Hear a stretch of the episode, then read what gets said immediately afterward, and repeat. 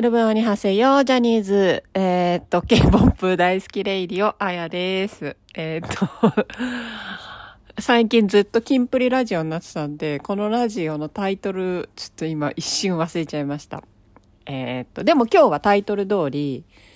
えっ、と、ジャニーズも K-POP も話そうと思います。っていうのもタイトルにある通り、リエハタ一派。まあ、リエハタ一派っていう言い方が、えっ、ー、と、一般的かって言われると多分ないと思うんですけど、ただただ私が推してるグループが気づけば、リエハタ先生の振り付けで踊ってることが多いなと思って、そうそう。それについてちょっと今日は喋ってみようかなと思います。はい。っていうのもですね、この間、えっ、ー、と、先週の土曜日、ベニュー 101NHK の音楽番組にですね、なんと NCT127 が出演いたしました。ありがとうございます。多分、韓国の曲、韓国語の曲でカムバカムバっていうのは新しい曲を出した時に日本で活動するってことは今回初めてだと思うんですよね。その日本語の曲を出した時に日本の音楽番組に来て歌うってことは今まであったと思うんですけど、今回は Ayo っていうあのカムバ曲、新しい曲が出てのえっ、ー、と、音楽番組出演なんで、ちょっとね、これは嬉しかったですね。嬉しいですね。これからこういうことがどんどん増えてほしいなと思うんですけれども、そう、それで、そのパフォーマンスが、まあ、やばかったわけですよ。ちょっとね、今、見ようと思うんですけど。はい。はい、そうそうそうそう。あの、あのジェネレーションズのメンディーさんもいいって言ってくれてて。でさ、ちょっともうこっから止めちゃうんだけど、もうさ、歌い始める前の、このリーダーのテヨンの、一瞬横向いて、舌をこう顎にぐるってやって、そうすると顎の下のところがこう、なんていうの、とんがるんですけど、まあちょっとこれ、YouTube とか TikTok とかで多分、あの、上げてる人いると思うんで見てほしいんですけど、もうなんていうのかな、歌う前からのこの、なんつうのこう、こういうのなんて言うんですか表現っていうの。もう秀逸だなと思って。めちゃくちゃかっこいいなと思って。でも、あの、キンプリの月読みの最初の、こう、えっ、と、翔くんがこう首クッってやって、ぐるってやってカメラ見るじゃないですか。あれとかも秀逸じゃないですか。いや、やばいなと思って、そうそうそうそうそう。何を話したいかっていうと、やっぱり家旗一杯やばいなという話なんですけど、まあ、まずちょっと、このベニュー101の入りチルを見ていきたいんですけど、でさ、なんかいつもはさ、MV とか、その韓国の歌番組で見てたから、もうなんかかっこいいの当たり前と思って見てたんですけど、こうやって日本の音楽番組で改めて日本のなんていうのスタジオで日本のカメラマンで撮ってもらうと、やっぱなんていうのかな、比べやすいっていうか、その同じ土壌、そのジャニーズとか、日本のその JO1 とかの、と比べやすいなと思って、やっぱちょっともうレベルがちょっと違うなと思って。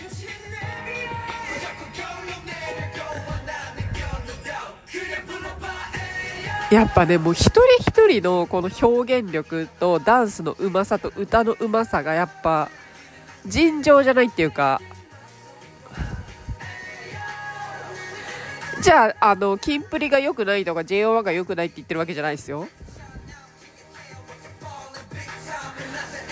やっぱレベルがちょっと一個上っていうか、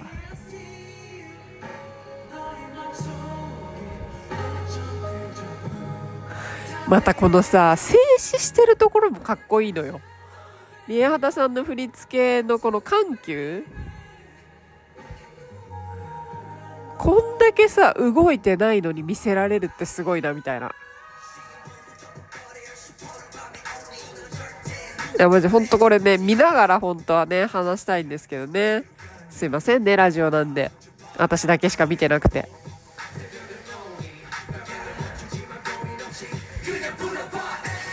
でもなんか、新田先生の YouTube で言ってたけど、やっぱこれは相当難しいって言ってた。その構成とか。で、これを完璧にこなしていく。なんかでもやっぱ、リエハタさんもツイートかインスタかなんかで言ってたけど、やっぱ、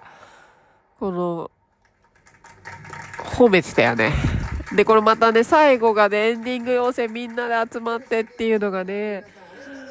これ絶対ベニー101しずにいるでしょっていうぐらい、このなんていうのかな、あの、しずにの気持ちを分かってて、しずにっていうのはこの NCT127 のファンネームなんですけど、あのー、なんか、A と B どっちみたいな質問タイムがこのパフォーマンスの前にあったんですけど、その棒が、あの、ペンラの形になってたりとか、あと、その浜行くダンスその司会の濱家さんと生田さんの歌のダンスをゆてに、ゆ、ゆうたとテヨンっていう、もう最高の、あの、ケミの二人、私の大好きな、一番尊いものと思ってる二人に踊らせたりしてて、もう最高かよと思ったんですけど、マジ NHK、あの、受信料払ってる会があったわって初めて思えたんですけど、ぐらいめっちゃ良かったんですけど、なんかまた呼んでくださいって感じなんですけど、そうそう。そうだから、ちょっと話を戻すと、その同じ土壌にね、こうやって K-POP アーティストが出てると、やっぱりこの人たちすごいんだなっていうか、なんかイケメン、もうほんと最近思うんですけど、このさ、グループだけで見てるとさ、これちょっと話がずれますよ。なんかみんなイケメンだから、ちょっとなんか麻痺してきて、なんかこれを普通と思っちゃうんですけど、一般人と、なんかこの、アイドルが並ぶと全然違うじゃないですかスタイルとか顔とか、まあ、それと同じようなもんでなんか韓国のアイドルって韓国の音楽番組出てるとみんなすごい上手いからなんかそれが麻痺して普通って思っちゃうんですけどやっぱこうやって日本の番組に出るとやっぱこの人たちすげえんだなっていうのを改めて感じるというか、うん、やっぱその練習生期間の練習が半端ないっていうか、うん、でも私えっと、あの、アマプラで今、えっ、と、やってる、ジャニーズのなんか、ジャニーズジュニアの子たちの、なんか特技を争うみたいなのを見たんですけど、やっぱ、今すごいですね、みんななん何かしらの特技持ってて。だから、全然昔とは違うと思うんですけど、そうやってね、もともとアイドルになる前から、なんか技術を磨いてる、日本もそうはなってきてると思うんですけど、やっぱ韓国アイドルすげえなと思って。で、でね、そう。それを見て思ったんですよ。それで改めて、一番のパフォーマンスを見たの。キンプリの。そしたら、全然やっぱり、劣らないっていうか、大まあ、その、手が届いてる。いや、まだまだ全然伸びしろあるんですけど、いや、こ、その、世界で活躍してるこの NCT127 とかそういうワールドツアーとか回ってるじゃないですか。のアーティストと比べても見劣りしないっていうか、全然手が届くって思ったんですよね。で、なんか、それで見てたら、いやーなんかさ、フェスとか出て欲しかったなってすごい思いますね。あの1番とか。ちょっとゴリゴリのダンス曲で。今、サマソニとか結構アイドルも出てるじゃないですか。いや、すっごい盛り上がっただろうなと思って。もう全然、なんていうの？オスティアラ倍増しただろうなと思って、そういうフェスとかに出たら。いや、ちょっとそれはややってほしかったな、本当に。うもう、わかんないけど、クレバさんとかが主催してるフェスとかがあるのか知らないけど、なんかそういうのとかに出てくれたら、めっちゃオスティアラ増えただろうし、その海外の、結構日本って海外のアーティストが出るフェス結構あるじゃないですか。なんかそういうのに出たら、なんか海外勢のファンも増えたんじゃないかなっていう。で、で、そこで引きつけて、そのゴリゴリ系でやって、で、なんか興味持ってみたら、え、何このキラキラアイドルもやれんのこの人たちみたいな。ななんていうの逆？逆パターン？ねえ。それで沼る人とか結構いたと思うんだけどなと思って。でもわかんない。もう翔くんとかそういうこと考えてたのかもしれない。で、そういうふうに、もうそのリエハタさんとかクレバさんとかの、こう、と一緒に仕事をして、あ、世界に手が届くかも、みたいに思っていろいろやりたいことがあったけど、それを潰されちゃったから多分今回やめるってことになったと思うんですけど、で、そうそうそう。なんか久々にその一番のビハインドとか見てても、えぐ楽しいって言ってるんですよね。だから、もう大変だけど楽しいって。でももうそれってなんていうのかな。もう、もう、ドーパミンが出てるっていうか、そういうのあるじゃないですか。大変、大変、大変であれば大変なほど楽しくなってくるみたいな。そう、大変はいみたいな。大変はい？なんかわかんない。ちょっと言い方がわかんないけど、なんかきっとそういう状態だったから、もうやりたいことがどんどん増えてたんだろうなと思って。うん。で、やっぱそこで思ったのは、なんでジャニーさんし死んじゃったんだよと思って。なんか何が問題だったかっていうと、ジャニーさんが死んじゃったことが問題だなと思って。だってもし生きてたら多分ね、翔くんのやりたいこと全部許してくれただろうし、もうマジ妖怪、120歳ぐらいまで生きてくれよ、みたいな。なんか、もうすでに多分ヨボヨボのじいちゃんだったと思うんだけど、ねえ、それだったらさ、なんかキンプリの明るい未来があったのかなと思って。そうそうそうそう。もう今の社長がダメなの。あとはもう、もう、ジャニーさんが遺言かなんかで、もうタッキーに全権を委ねるとか、その、キンプリ翔くんが決めたことは全部、もう遂行するみたいな、そういう遺言を残してくれたらさ、よかったんじゃないの？ってちょっと 思いを巡らしちゃいましたね。はい。ちょっと一回休憩していいですか？はい、すいません。ちょっと、えっ、ー、と、喉潤すタイムでした。もう最近花粉がすごくて目もかゆいし、鼻水も出るし、もう最悪です。天気がいいの、暖かくなってきたのはね、めっちゃ嬉しいんですけどね。だから早く春終わって 夏来ないかなって感じなんですけど、まあまあそんなことはよくて、そうそうそう。だからジャニーさんが死んじゃったことが問題だと思います。私は。だから誰を責めるって言ったらもうジャニーさん責めるしかないかなと思って。そう。もうどうにもなんないから。そう。で、まあそこで思ったのが、やっぱさ、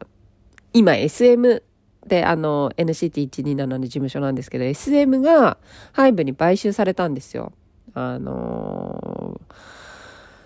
ー、BTS の事務所にね。そう。で、やっぱりさ、そう前も言ったと思うんですけど、日本のジャニーズ事務所、韓国の SM が、やっぱり今のアイドル文化をこう形作ったと思うんですよね。で、やっぱりそれってもうジャニーさんもその SM のイスマン代表も、やっぱちょっとおかしい人だと思うんですよね。うん。で、やっぱり、ああいうおかしいちょっと天才もうちょっと言っちゃってる人じゃないと、こういう文化は作れなかったんだろうなっていうふうに思っていて、で、その それこそ本当にジャニーズの舞台とか見ると、これ合法で見ていいのっていうぐらい、その小学生ぐらいの男の子が海パン一丁で、なんか、シャあの、噴水で水で濡らされて踊ってたりとか、なんかこれ一歩間違えたらさ、もうこれちょっとダメじゃない少年法とかに引っかかんないみたいな。そういうこと普通でやって裸踊りとかさ、裸太鼓とかさ、若い綺麗な顔をした男の子たちにやらせてるって結構こうやって言葉にして言うとさ、結構やばいじゃないですか。で、別にそれがもう普通なんだけど、ジャニーズの舞台としては。なんかこうやって改めて言葉にするとや、やばいなみたいな。で、SM も SM で、その NCT の無限拡張とか、あ、ちょっと待ってください。無限拡張とかさ、やばい、やばいのよ。やばいのよとか言って。なんかもう、ほん、本当はもっともっとその、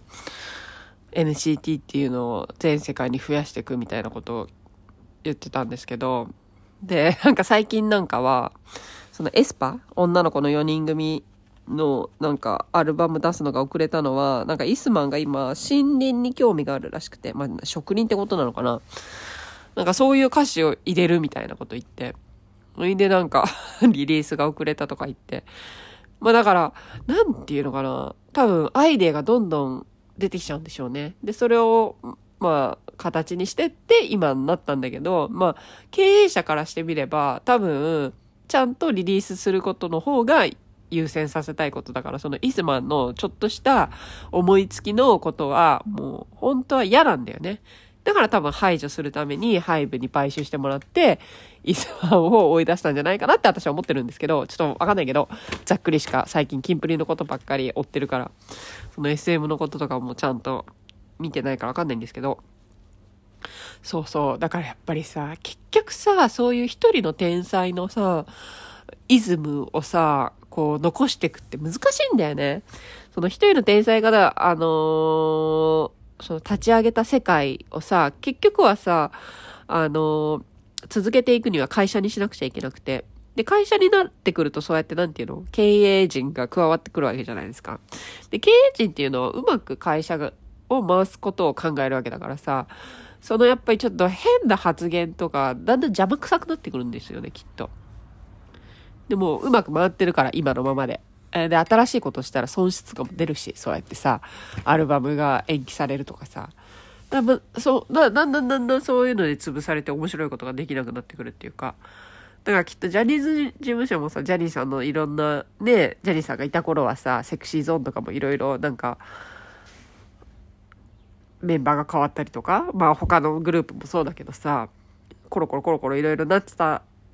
のは、多分経営陣からしたら、え、な、なんでなんでみたいな感じだったんだけど、亡くなったことで、ああ、いなくなってスッキリしたとか思ってる人も多分いるわけで。そうそう。でも、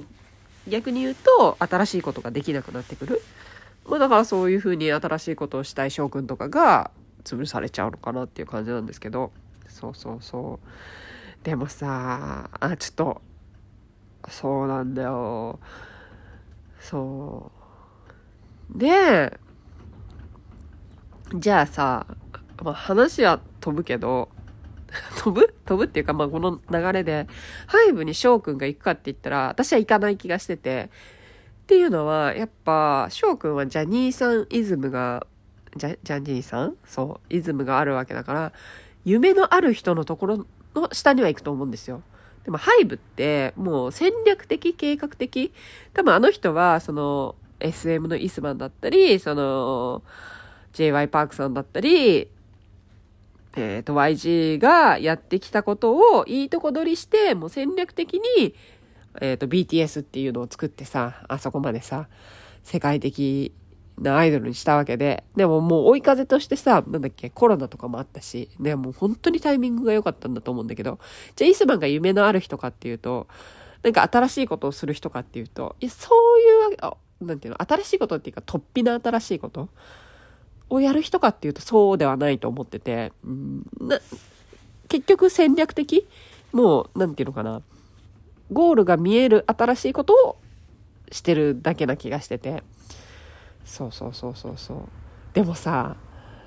そうだから、だから、翔くんは行かないと思う。ハイブには。うん。ジャ、ジャニーさんみたいな人がいるところには行くと思う。だからもし SM が、まだイスマンがいて、おかしなことやってたら、もしかしたら行ったかもしれないって思う。けど、多分翔くんは、どこにも行かないと思う。どこにもっていうか、どそういう、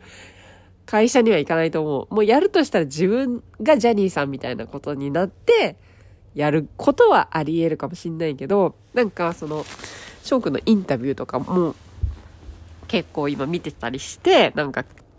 話、過去のとか、今のとか見たりしてても、うーん、やっぱ本当にジャニーさんへの思いが強い気がするから、うん、他の事務所に行ってまで自分が芸能活動するってことはしないだろうなと思って、うん、じゃあ何すんのって言ったらわかんないんだけど。でもなんか、うん、ダンスの先生とか、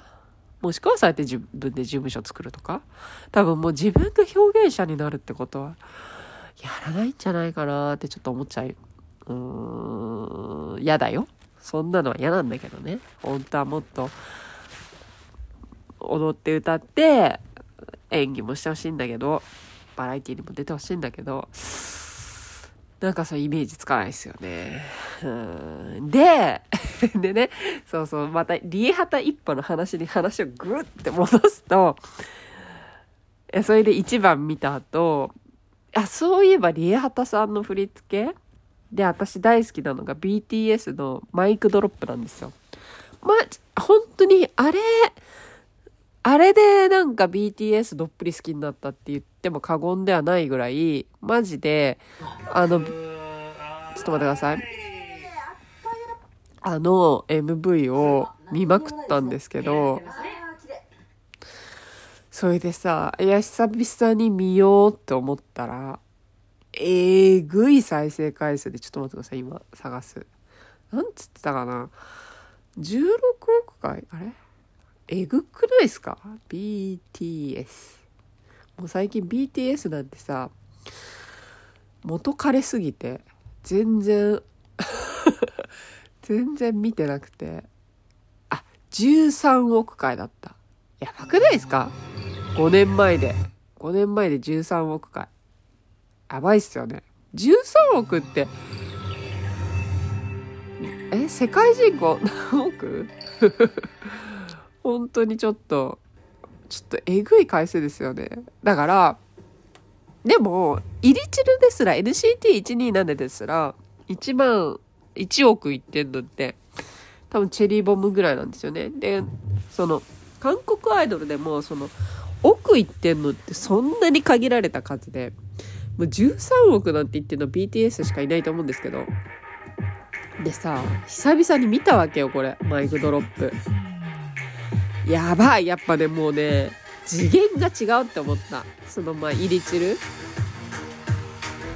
とかとも比べても。やっぱ今いる韓国アイドルとも比べても、やっぱこの人たちはちょっと次元が違うって思いましたね。それは多分見てもらえばわかると思うんで、ちょっと見たことない人は、ぜひ見てください。もう、リっていうか、リーハタすごくねっていう。リーハタ先生すごくないっていう。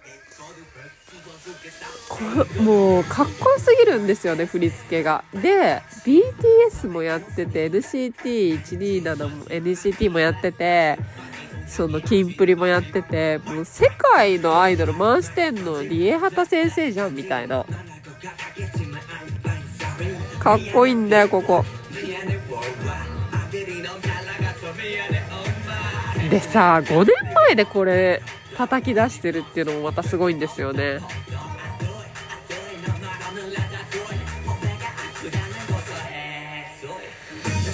そうでねやっぱねポテンシャル一人一人のポテンシャルが高すぎるんですよね BTS でこのジョングクさんはセンターのジョングクさんは翔くんと同い年だからね。だからさまあそれを知ってるか知らないか分かんないけど翔くんも。5年前に出した曲が13億リエハタ戦の振り付けで。じゃあこれから1番いや月読みが5年後に13億回いってるかっていうとねジャニーズにいたら多分行かないですもんね。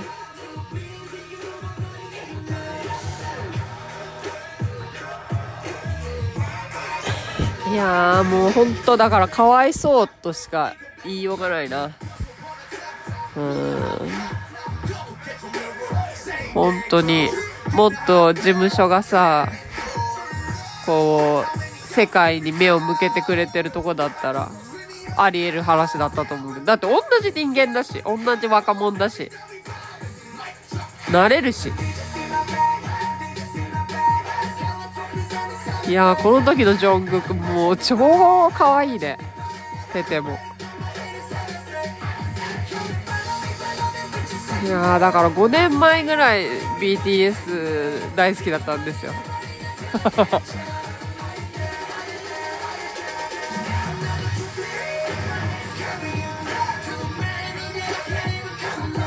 いやめっちゃかっこいいわ。これはね人気出るよね。人気出るよねとか言って。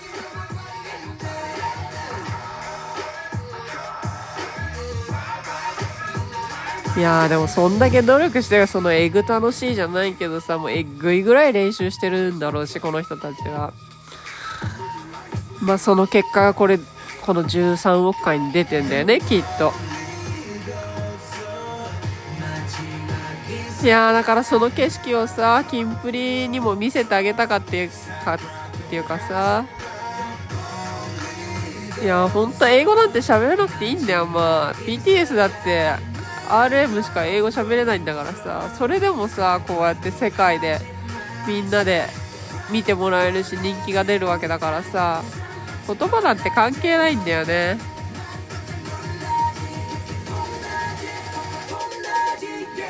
いやめっちゃかっこいい。やっぱめっちゃかっこいいわこれ。うん。これはね